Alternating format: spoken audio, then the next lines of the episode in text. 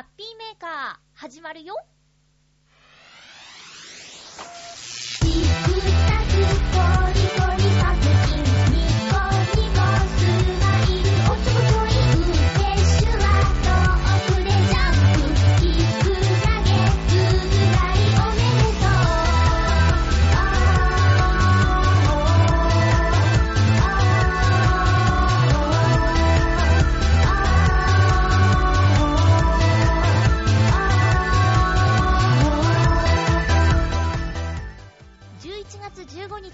日、まゆっちょのハッピーメーカー。この番組は、ハッピーな時間を一緒に過ごしましょうというコンセプトのもと、ちょあへよ .com のサポートでお届けしております。収録は月曜日にしています。月曜日の今お昼前ですね。えー今日はポカポカあったかいんですが、え天気予報ではこの後雨が降るとか、あと今週の中頃には、あの、この辺、関東の予報ではね、一気にマイナスじゃないじゃない、最低気温が6度っていう日があって、木曜か水曜のどっちかだったんですけど、急に寒くなるっぽいから、皆さん気をつけてくださいね。さっきね、え番組が始まる前にちょっとだけイタジェラを聞いていたんですけれども、ヨシオンさんね、風邪ひいちゃって喉痛いよって言ってて、えまあ、皆さんもほんと気をつけてください。そんな中一人の放送頑張っていたのでね、あと、冒頭からいきなり驚きのものが聞けちゃったりするので、えぜひ皆さんイタジェラ聞いてくださいね。よろしくお願いします。え何の番組の冒頭なのかよくわからなくなってしまいましたが、この番組は、まゆっちょがお送りするハッピーメーカーという番組ですよ。それでは今日も1時間よろしくお願いします。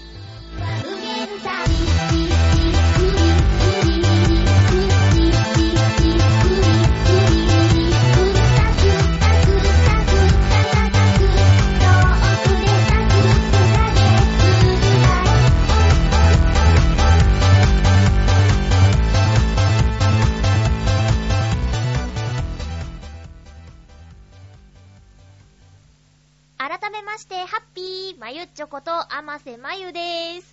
えー実は、あのー学校に通っているまゆちょなんですけどね、えー私、絵の課題っていうのをいただいて、それが、あのー私はとても声の幅が狭いということを指摘されてですね、うーん、じゃあ、もっと落ち着いた低い声でナレーションができたらかっこいいよね、みたいなところから、一週間、胸に響く低い声で日常生活を送りなさいという課題をいただいたんですよ。でね、まあラジオでね、そのトーンで喋るっていうのはなんかね、やっぱなんかね、ずっとそれで喋るっていうのはね、明るくないじゃんだって低いところを意識して喋るってことはやっぱり低いから暗くて明るいと高いじゃん。っていうことで、この1時間は私、低いのを無視して喋ろうと思います。でも、まあ、そうだな。たまには、気をつけてみようかなと思います。え、学校のこと話さないって言ったのに、結局話しちゃうのが私、まゆっちょです。なんかこう、思ってることを黙ったままいられないんですよね。だからね、いつだったか、えー、よいちろうとばちのいつゆの方に、えーゲストでお呼ばれした時にね、えーハッピーメーカーでは話せない裏話を話してっていう振りがあったんですけど、裏？裏って何？っていうぐらい、ハッピーメーカーは何の隠し事もない番組なんです。だからね、あの時、裏話をって言われて、なんて話したかちょっと思い出せないんですけど、困ったかな？うん。そうなんですよ。すいませんね。でも、こんなね、私が、なんだ、困っただ、悩んでるだ、楽しいだ、嬉しいだって、いろいろ話しちゃってるこの1時間なんですけど、皆さんよく聞いてくださってますね。こう、たまにね、局長からね、あの、ダウンロード数とかを聞くと、嘘でしょっていう風に思うんですけど、まあ、嘘でしょって思ったのが、あの、馬王でもか、先週から始まった新番組なんですけど、え芸人さんお二人でやってる番組。これ、皆さん聞いていただけましたか？私ね、ツボ。すっごい面白いと思ってます。で、その中でね、あの、まあ、馬王さんと、こう、やりとりをしていた人っていうのは、私なんですけど、あのー、そこでね、3万ダウンロードみたいなことを言ってて、いやいやいやいや、ありえませんよ、そんなの、と思って、局長に確認したんですけど、やっぱそんな、そんなことはないので。でも、何千件みたいなね。すごくないですか？お母さんそんなにクリックしないからね。どん、どんだけ暇な人なんだよっていうぐらいパチパチパチパチって、はやんないと思います。10回ぐらい押してるかもしんないけど ね、だけど、まあね、私の多分会ったことも、メールを見たこともない方が、もしかしたら今この放送を聞いてくださっているんですよね。なんか、こう、インターネットってすごいよね。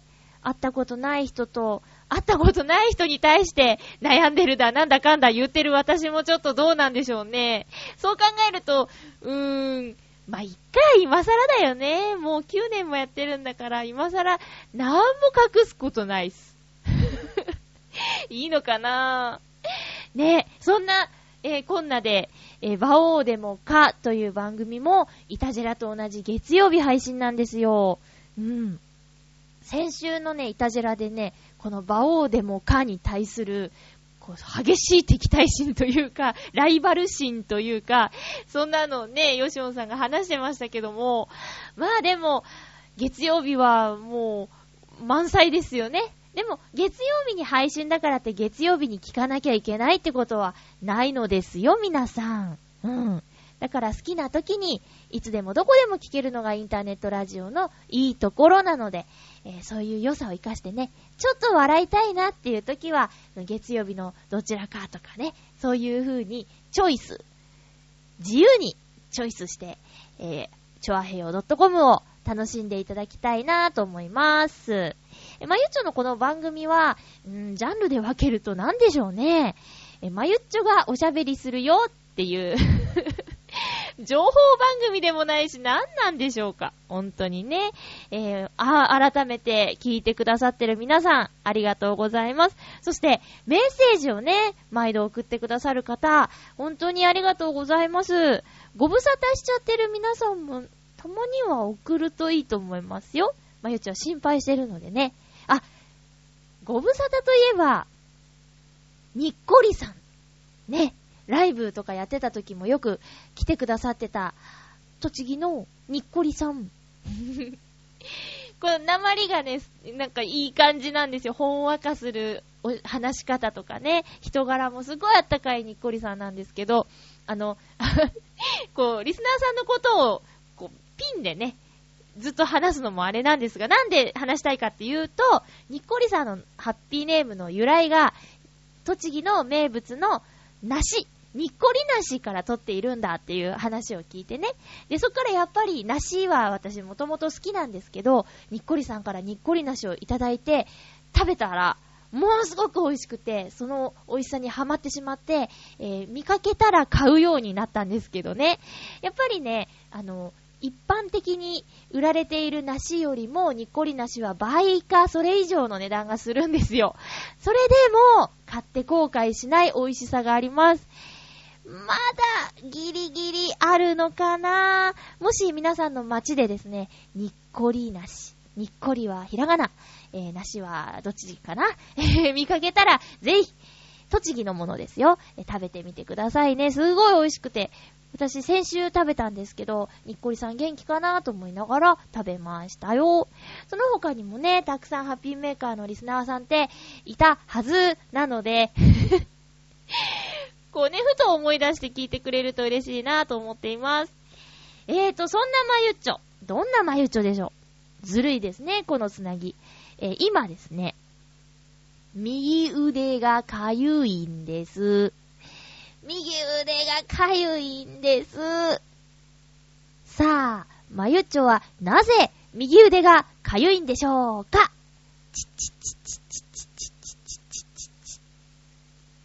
正解はそのね、インフルエンザの予防接種を受けた右腕がね、腫れててね、熱持っててね、硬くて赤くて、かゆいの。かいいのっていうやつです。あの、毎年会社でインフルエンザの予防接種は受けることができるんですが、あのね、何年か前はね、連続して、こう予防接種を受けた直後に発熱をしてしまうということがあったんですよ。ただね、去年と今年は発熱はなかったんですけども、まないんですけど、えっ、ー、とね、腫れてます、すごい。硬いしね、ここの、ここのっていう右腕のね、肘のちょっと上かな、あの、熱を持っていたり。そして、金曜日に予防接種を受けたんですけど、2日3日経ったくらいからね、かゆいんですよ。でもボリボリかけないじゃないですか。ね。だからちょっと、さするっていうかね。で、揉むのも良くないって、それは、予防接種受けた直後だけの話なのか、しばらくはなのかわかんないですけど、揉むのも良くないって言われたから、まああんまり刺激をするなってことだろうなと思って、このかゆさと共存しなきゃいけない感じがもうなんともムズムズするんですよね。皆さんはインフルエンザの予防接種受けましたか？痛いで有名なインフルエンザの予防接種でね、やっぱり注射が苦手なので私、まあ、好きな人はいないと思いますけど、好きだっていう発言もどうかと思いますけどね。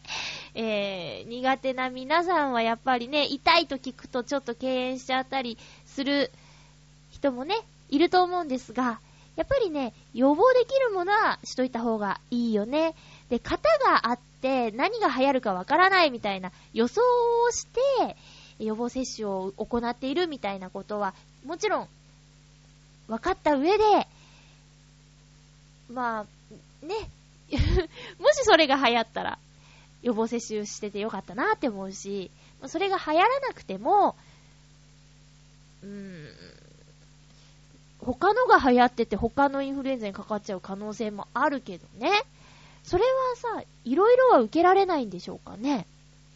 ちょっとその辺はわからないんですが、まあね、やらないで後悔するよりやって後悔した方がいいよねっていうことと、あとは、インフルエンザってやっぱり高熱が出ちゃうんだよね。多分、人による？かな？その、熱はね、一瞬じゃないじゃないですか。まあ、少なくとも、高熱っていうものは、1日で治すのも多分しんどいと思うよ。だから、ま2、3日。長くて1週間とか10日とか、うーんって言ってるのと、いーたーっていうのをね、まあ、1分もないですよ。チューってね、10秒もないかもしれないですよ。それを比べたら私は痛い方をね、通ります。うん。まあ、インフルエンザの予防接種くらいならね。なんかあの、去年は、子宮頸がんの検査と乳がん検診？子宮頸がん検診と乳がん検診を受けたんですけどね、その、子宮頸がんを予防するためのワクチンがあるっていう話も、その産婦人科で聞いたり、あと、母親から聞いたりね、したんですよ。ただね、そこでそのワクチンをどうやって注入するかみたいなところで、その、子宮頸がん予防ワクチンありますの冊子みたいなやつが病院にあってね、それ見たらね、あの、相当痛いので覚悟してくださいってその冊子に書いてあるんですよね。まあ、ビビりますよね。でも、ねもし、そういった病気にかかっちゃった時のこと考えたら、冊子で相当痛いよって書いてあっても我慢して受けるべきなのかっていうところはさすがに勇気が出ないまゆっちょであります。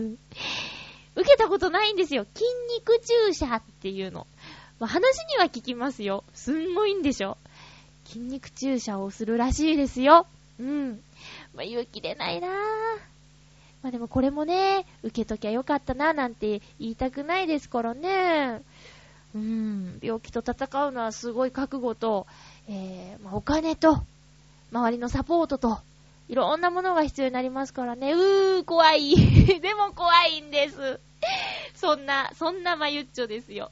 とりあえずインフルエンザの予防接種は頑張りました。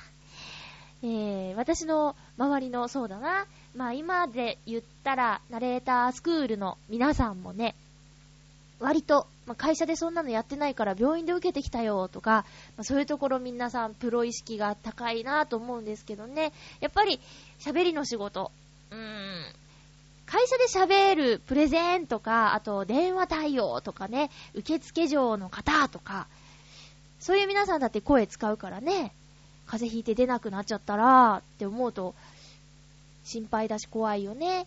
だからまあできることはやっとこう、みたいな。感じですかね。えー、病院では3000円から7000円とかいう結構幅の広い、えー、価格帯でやってるみたいですけど、うん。まあ、できることなら、皆さんもぜひどうぞ。かゆいけどね。腫れるけどね。ちょっと痛いけどね。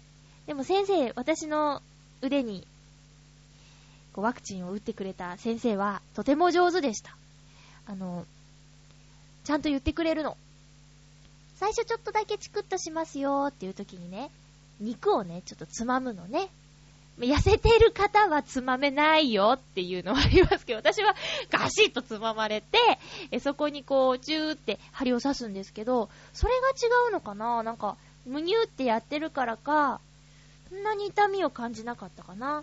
で、最初チクッとしますよって声かけてくれて、はーいって言って。で、その後、お薬入れるとき痛いですよ。痛い痛い痛いね頑張ってっていう声をかけてくれるんです。なんか一瞬ちっちゃい子に戻ったような 錯覚をしてしまいましたけどもね。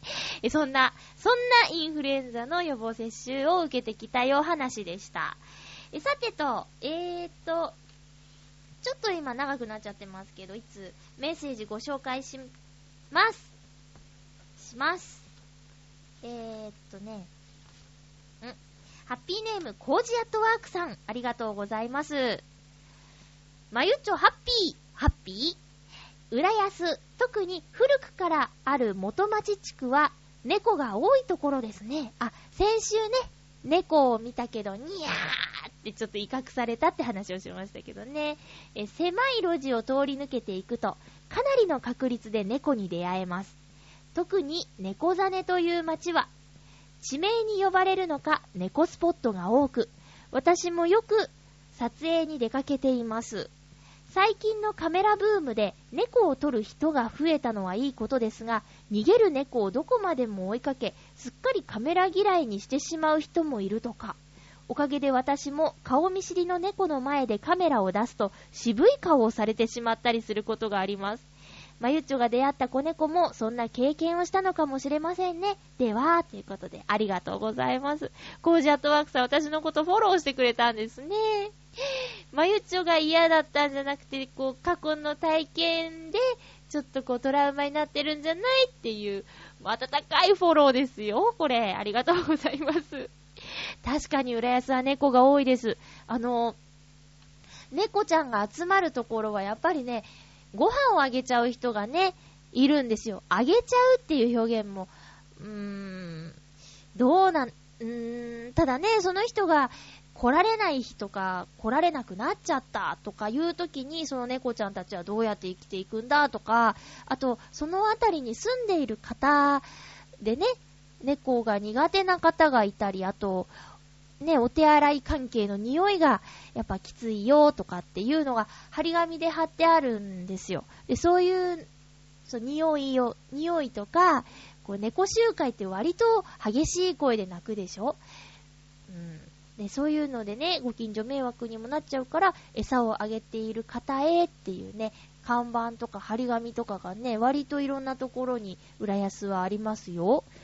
どうすりゃいいんですかね、でもね。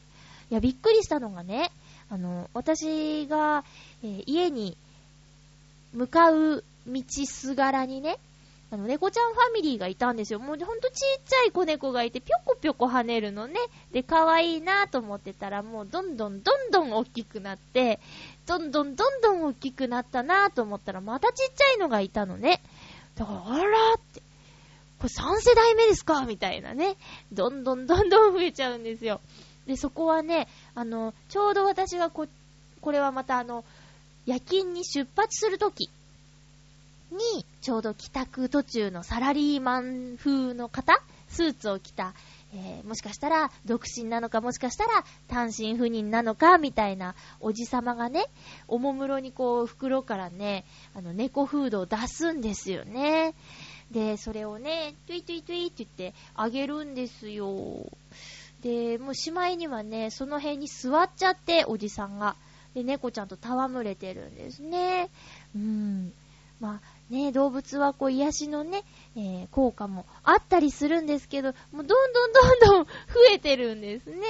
うん。で、ちょっと危ないのはね、自転車で通りかかっても、ニャーがね、逃げないんですよ。それがね、ちょっとね、慣れすぎちゃったの？っていうところは心配ですけど、もしかしたら、コージアットワークさんもここ、その猫ちゃんたちのこと知ってるかもしれないですね。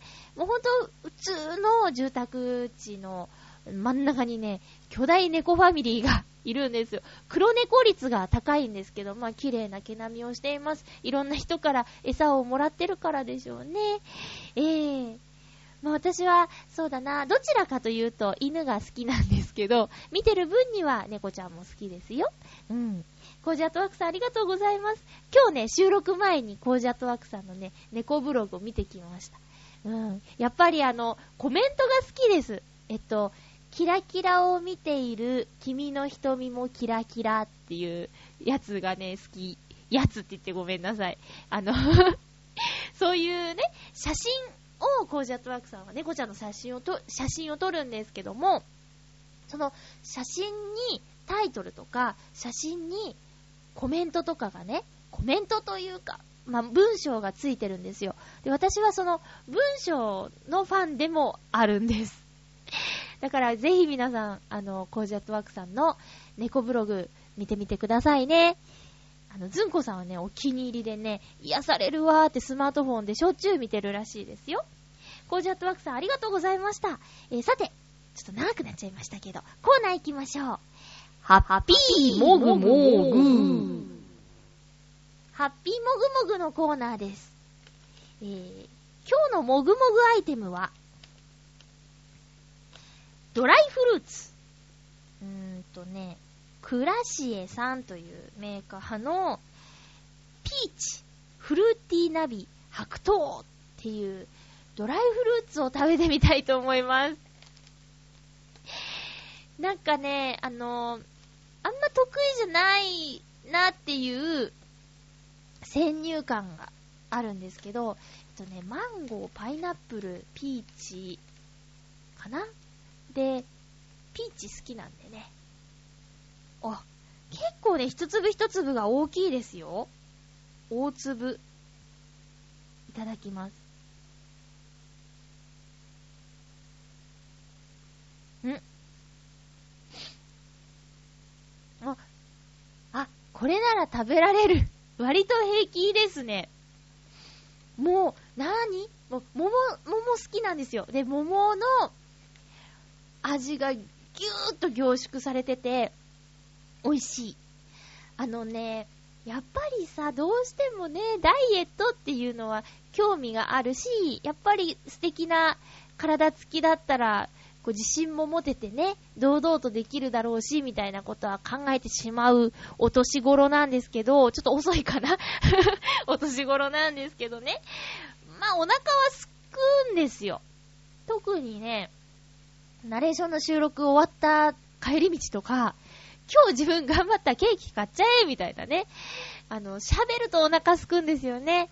テレアポやってた時とか、あと、チケット販売のお店で、え電話での質問を答えるっていうお仕事もあったんですけど、その時なんかね、ものすごくお腹すくの。もう1時間なら1時間ずーっと喋りっぱなし。あ、ハッピーメーカーもそうですけどね。そう、そんな時に、ちょっと入れれば満たされるんですよ。で、その、ちょっと何にするかですよね。ポテチはうまいよ。あと、ね、なんとかナルドのね、フライドポテトとか、まあ、全サイズ150円なんて言ったら一番大きいの買っちゃうよ、そりゃ買っちゃうよ、みたいなね。え、それ危ない、危ないんです。だけど、こういうさ、あの、フルーツそのもの、まあ、ドライフルーツに加工はしてあるけど、フルーツそのものとかをいただけば、え、体に悪いことはないよね。まあ、保存剤とかは使われてるかもしれないけど、油的なものとかね、カロリーもきっと、うん、これ一袋食べても、116キロカロリーだって、35グラムですけどね。そういうことをね、ちょっとね、考えちゃって、で、ドライフルーツ売り場に立ち寄ってしまったんです。浦安駅の中にあるドラッグストアにね、こういうのがね、ちょこちょこ置いてあるんですよ。うん、ちょこちょこって言ったらチョコ食べたくなってきちゃいましたけどね。あ、あと私、その、このドライフルーツは今甘かったんですけど、えっと、ちょっとしょっぱいものが食べたいなっていう時、カップ麺食べちゃうみたいなのを防止するために、カップ味噌汁みたいなものをね、えー、用意してます。こう、ラーメンのスープを飲んでるような感覚で、お味噌汁を飲んだり、あとコンソメスープとかね、えポタージュスープとかも置いて、あ置いてるけど、まあ、それは、そうだなきっとカロリー高いんだろうね。まあ、お味噌汁ぐらいならいいんじゃない？うん。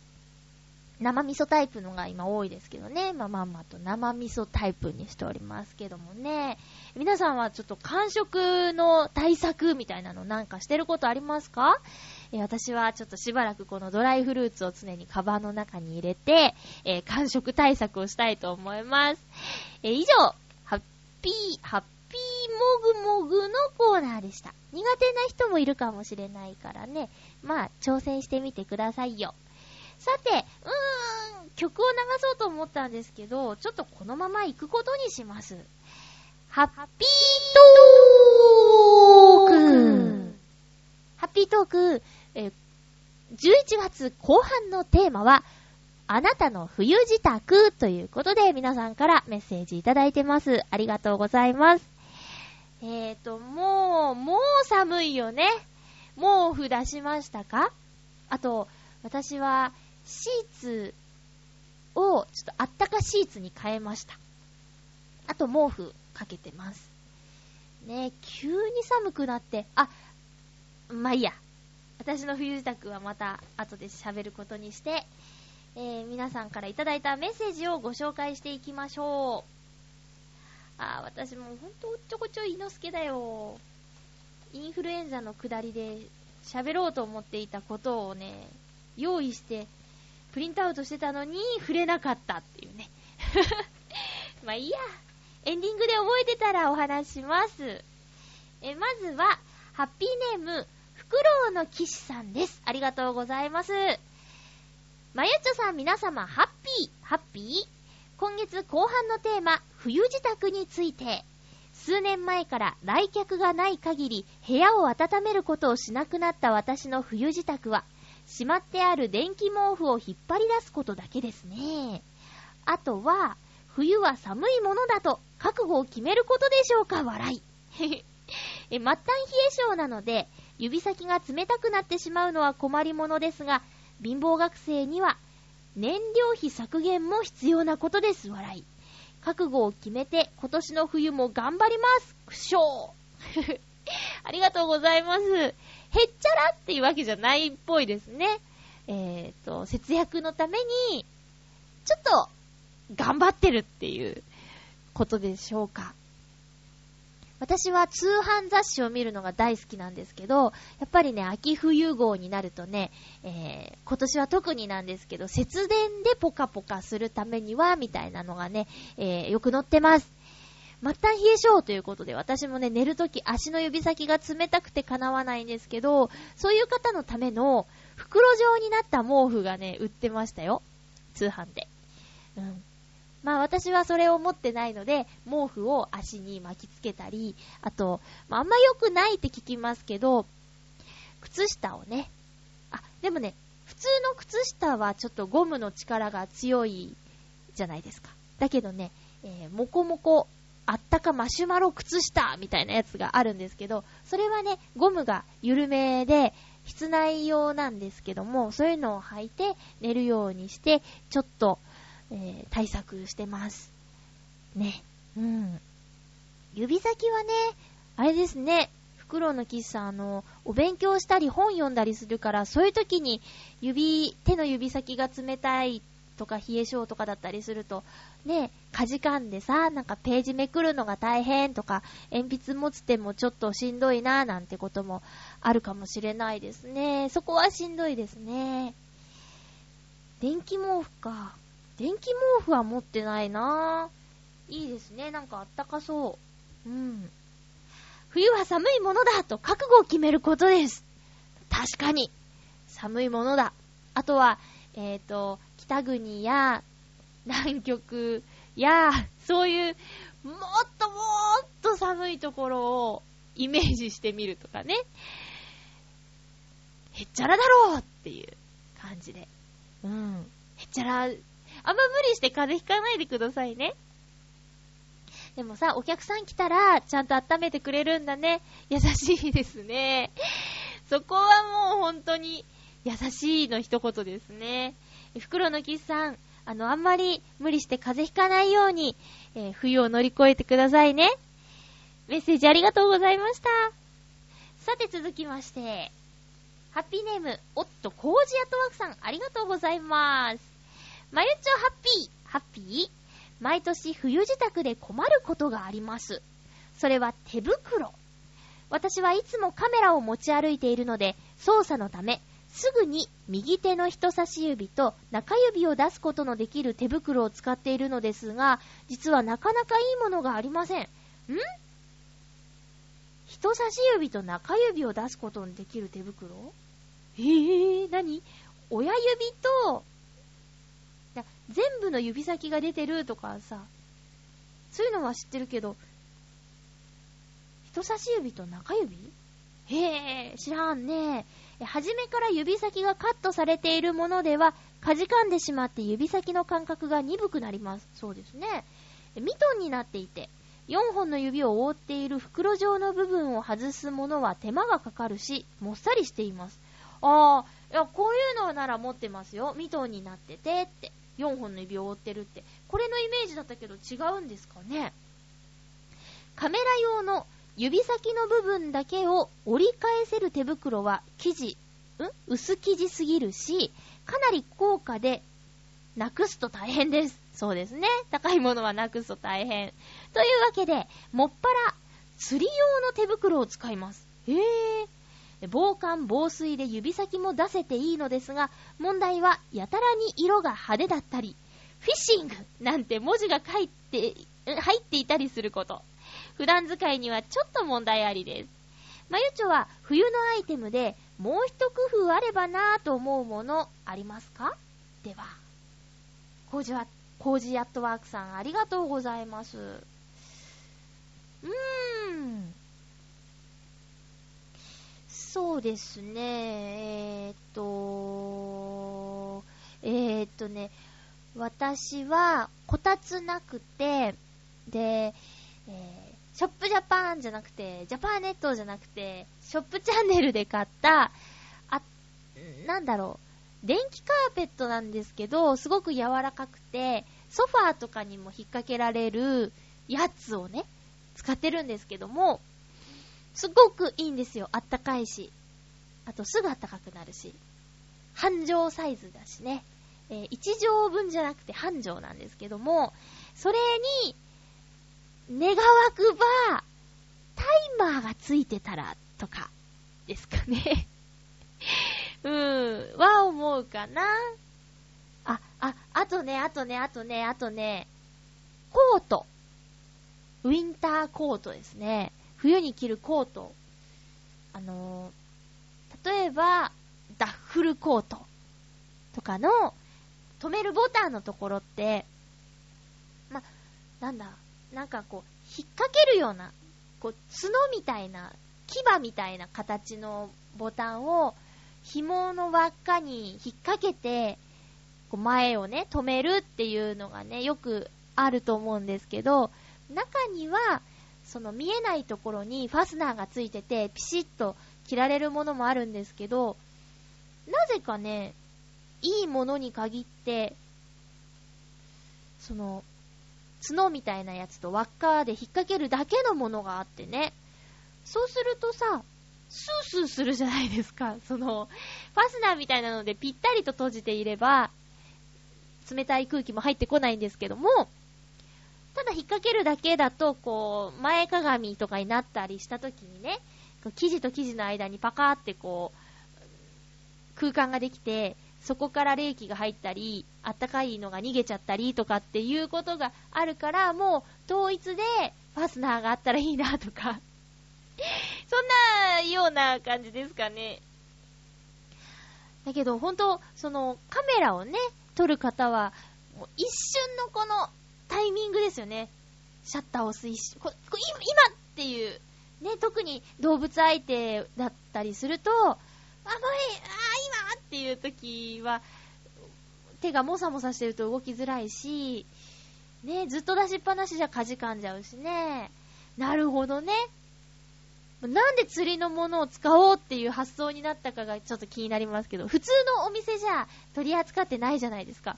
あ、よし、じゃあ釣りの手袋にしようとか、あ、釣りの手袋を見てこれは使えるって思ったきっかけっていうのもね、ちょっと気になっちゃいますね。コージアットワークさん、ありがとうございます。これから寒い季節ですけどね、あの、また新しい作品を期待していますのでよろしくお願いします。猫ちゃんもこたつで丸くなるとかにならないですか？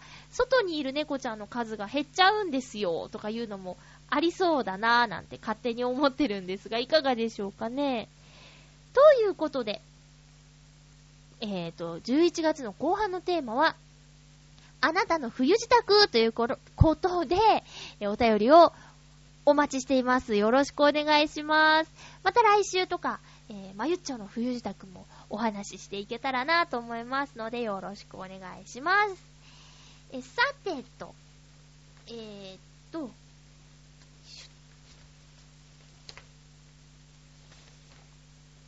すいません、ガサガサ言っちゃって。よいしょ。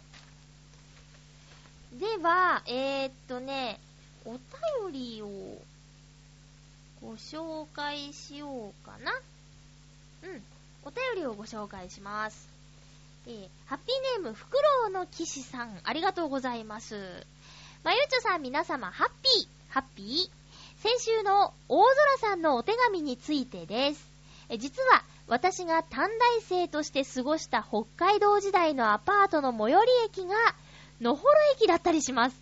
おー、高架化した野幌駅ね。えですから、亡くなってしまった踏切も、私の記憶の中にあるものだと思います。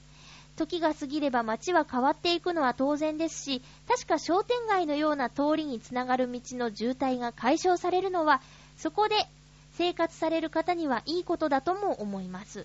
でも、私が知っていた駅や街の光景がなくなってしまったのは少し寂しい感じもします。しかし、記憶の中の野幌駅の光景を思い出していたら、初めて地元を離れて学生生活をすることになった当時の駅を一歩出て、これからどんなことが起こるのかなとか、さあ、まだ知らぬ年だ、まだ見知らぬ街だけど、どこで頑張ろうと感じたことを思い出し、15年以上前の私に戻ったような気分で、今の私が感じる懐かしさと、当時の私が感じた新鮮な気持ちがないまぜになった不思議な気分になりました。大空さんが意図されたことではない偶然の出来事と思いますが、おかげさまでいい時が過ごせました。それでは、ということで、フクロウのキスさんありがとうございます。ここでまた、リスナーさん同士の、が、何かが繋がりましたね。えー、もしかしたら、合ってるかもしれないよね。大空さんとフクロウのキスさんは、えー、まあ、数年間、4年ぐらいですかね。もっとかな。あの、同じ駅を利用していたってことでしょなんか、不思議ですね。こういう時にこう、ちょっとね、あの、ドラえもんのタイムマシーンとかで、野幌駅をね、見に行きたいぐらいですよ。あ、今、二人がす、すれ違ったーとかさ。ねえ。えー、面白いですね。ありがとうございます、フクロウのキスさん。そうですよね。まあ、景色が変わるのは寂しいです。ほんと寂しいことです。私は、上京してすぐ通った専門学校は恵比寿にありました。恵比寿駅周辺もね、相当変わってますね。えー、学校終わってみんなでおしゃべりしたファーストフード店がなくなってカフェになってたりだとか、あと、確かそこにあったはずの店がないとか、うーん、駅前もなんか、なんか小綺麗になっちゃったよね、とか。ただ、あの、恵比寿のアトレっていう駅ビルがあってね、1階から3階までがエスカレーターで一気に登れるんですけど、そこはね、いつ行っても変わらないので、嬉しい気持ちになりますね、乗ると。あ、この長いエスカレーター、懐かしいって。うん。あとは、神社とかね、そういったものは変わらないから、あ、ここみんなで来たなーとか、思いながら恵比寿神社に行ったりね、してます。うん。飲み屋さんとかはね、開店が早くって、その、店が変わっちゃったりとかいうことも頻繁にあるからね、そういった面ではちょっと寂しいところもありますよ。えー。でも、そう、覚えてるものですよ。なんか、ね、形はなくなっても、その場所で何か感じたこととかは、きっと消えないのでね。私も恵比寿に行くと常に新鮮な気持ちに戻れます。よ。うん。大好きな街ですね、恵比寿。フクロウのキスさん、ありがとうございます。さて、えー、大空さんから今週もお手紙をいただいているのです。これはあれだよね。あの、大空さん聞いてくださってるし、紹介しちゃダメだったら紹介しないでって書くだろうしね。だから紹介します。えっと、大空さん。お、前略。えー、大空改め。え？改めちゃうの？名前変わっちゃうんかいな。えー、なんかしっくりこないけど、まあね。まあまあまあ、しょしょうがないか。大空さんって好きだったけどな。あ、大空改め。スカイライナーです。おほ電ライナーみたいですね。スカイライナーです。え突然ではございますが、解明いたしました。うーん、理由として、心機一転と、先月、京成成田空港線、愛称、成田スカイアクセス経由、スカイライナーに乗ったことからです。あー、あー、乗った電車の名前ですか。6月に再開した mixi も、スカイライナー、名義でやってます。おー、あ、いいんですかねこれ読んじゃって。もし、あの、電車が好きな方がいたら、こう、申請するといいと思いますよ。え、また、チョアヘヨ .com のコミュも参加しております。あ、ありがとうございます。あんま、あんまりっていうか、全然何の書き込みもしてないですね。すいません。なんかさ、最近 mixi より Facebook の方が楽しくなっちゃって、つい mixi はね、のなんか見るだけみたいな感じになっちゃってますけどね。え、さて、え、前回のお便りの続きです。あ、袋のキスさんが、あの、お返事くださったお便り、のほろ駅の高架化のお話の続き。うん。先月23日の JR のほろ駅高架化開業当日、駅に到着して緑の窓口で記念のオレンジカードと入場券を買い、自動販売機で Suica に1000円分チャージ。オレンジカードと入場券は午前10時前に完売。開業記念式典を見て札幌へ。おう。結構買いましたね。ねえ。目的は開業日だったので、ホームから街並みを見たいと、見たいことと、電車に乗りたかった。ただそれだけの理由なんです。まあ、いいじゃないですか。えー、せっかく札幌に行くのだから、最初は札幌の一つ手前の苗穂で下車して、唐松トレインという鉄道ショップに行き、そして札幌へ。え？うん。味、あれ？うん。唐松トレインはどんな店なんですかね？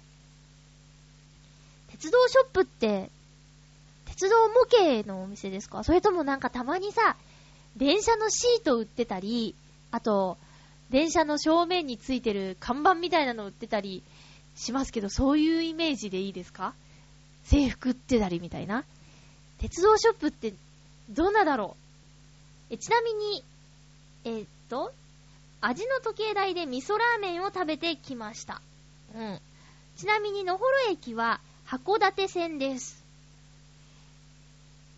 札幌からだと、江別行き、岩見沢へ行き、滝川行き、旭川行きの普通、もしくは区間快速石狩ライナーを利用します。うん。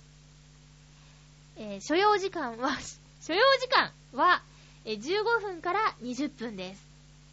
はい。ちょっと私が今わからなくなってしまいましたよ。あ、札幌から野幌駅の所要時間が15分から20分ってことね。うーん。新千歳空港からは快速エアポートに乗り、札幌で乗り換えです。おえっ と、野幌駅のことかな？えなお、早朝と20時50分以降は、エアポートは白石駅にも停車しますので、この駅で、江別、岩見沢方面行きに乗り換えです。運賃は札幌から350円、新千歳空港から1180円です。警具えぇ、ー、ちょっとスカイライナーさんこれは、どうしたらいいんでしょうか？えー、っと、そうか。情報だね。鉄道情報ですね、これはね。もう本当に大好きなんだな。いやね、今私ね、その、好きなもの、まあ、趣味とも言いますけど、得意なもの、得意な分野もう、話し出したら止まらないよっていうぐらいの得意分野を持ってないと思って。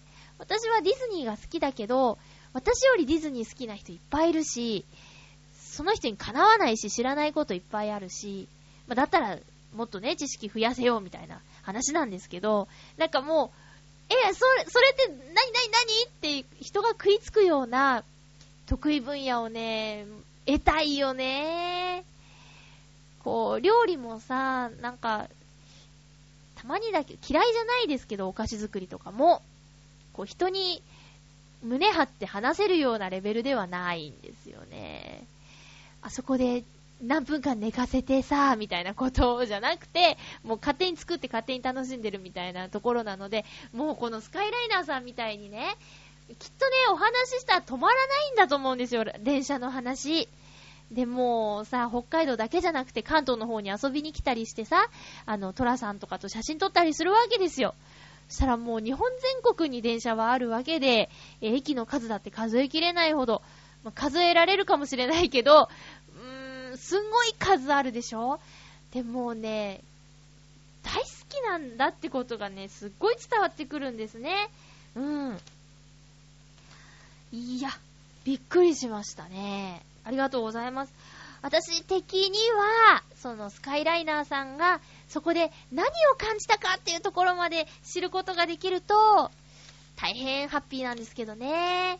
うん、私ね、電車全然わからないんです。もう、ほんとね、好きな方には申し訳ないんですけど、移動手段という感じがしてしまっているので、というか、まあ、移動手段なので、あんまり詳しくないんですよ。で、まあ、へーという感じはするんですけれども、うん。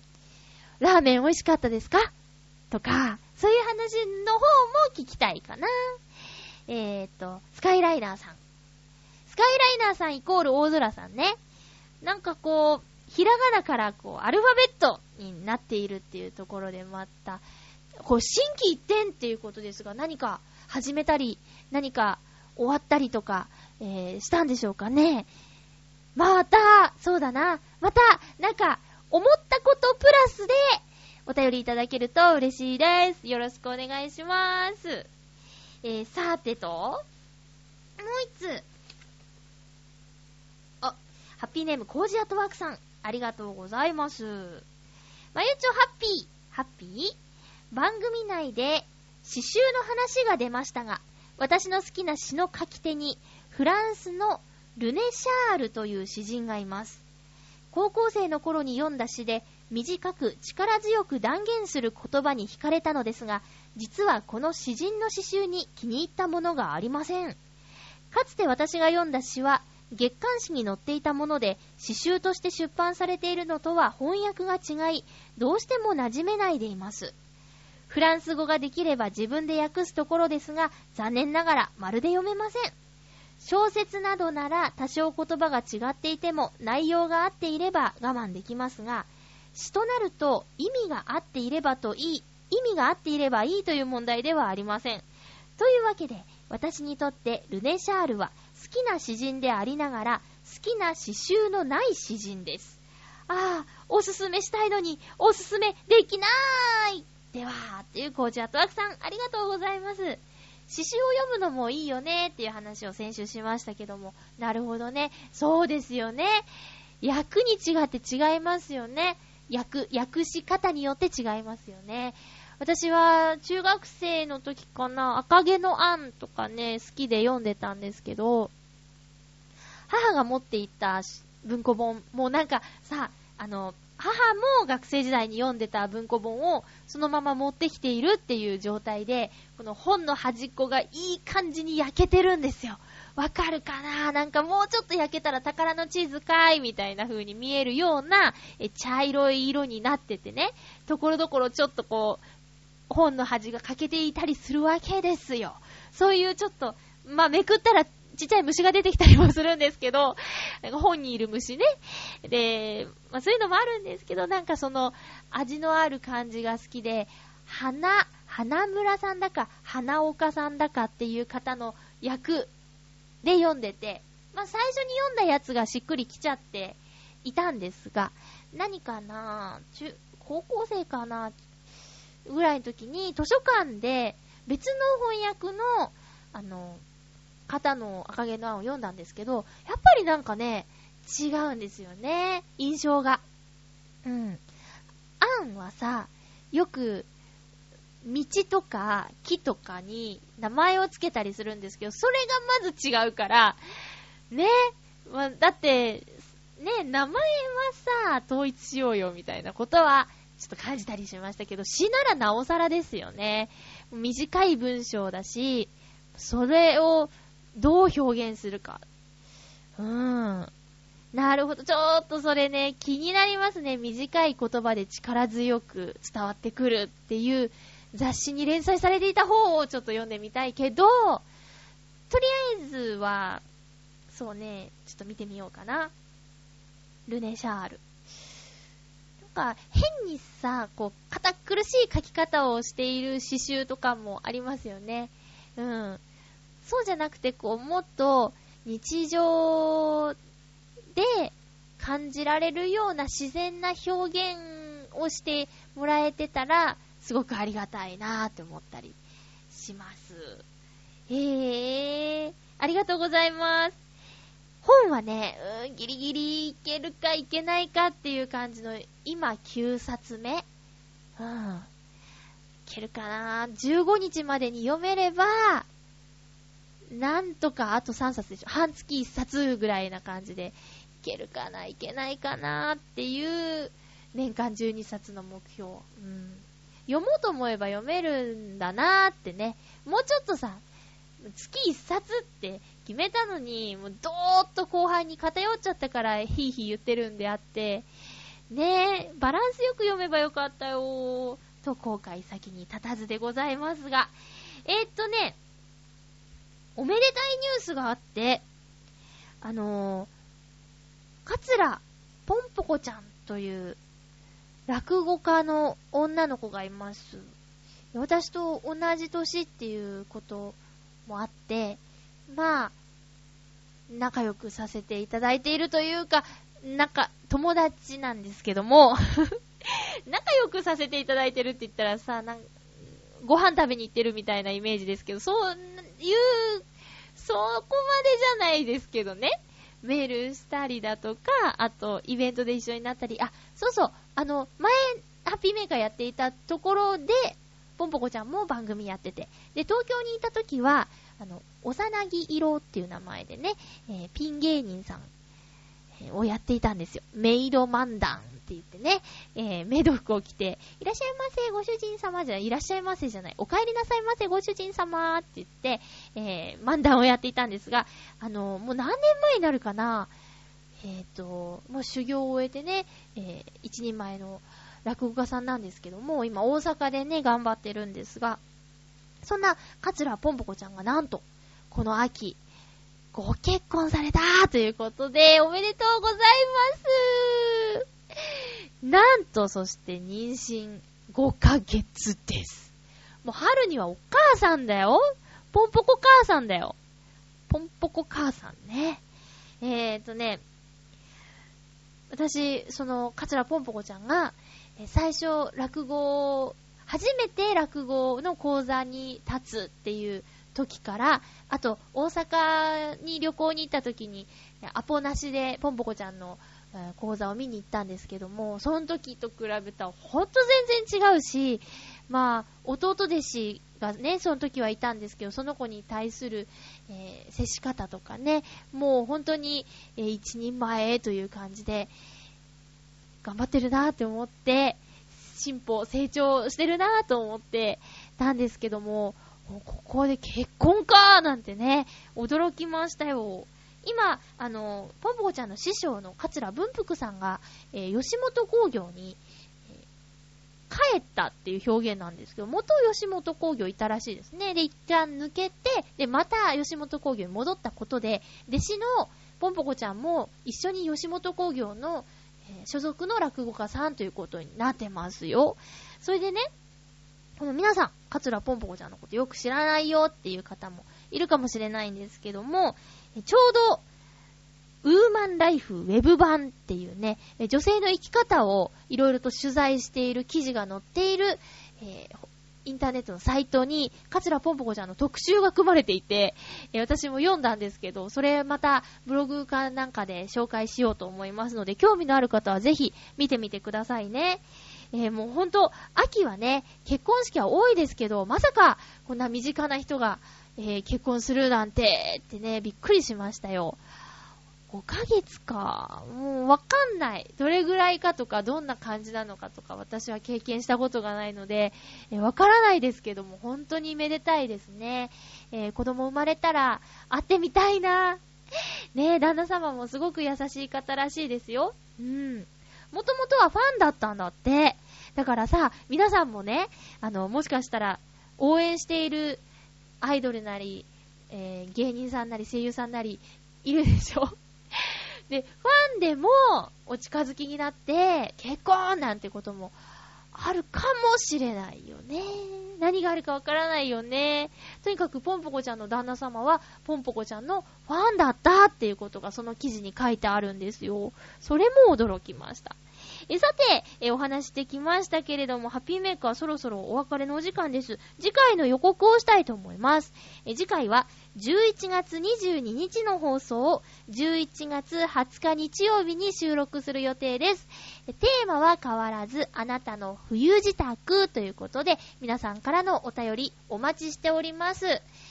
皆さん、ゆっこちゃんの出演しているガムボール第1話見ましたか？私見ました。見ましたすっごい面白いね。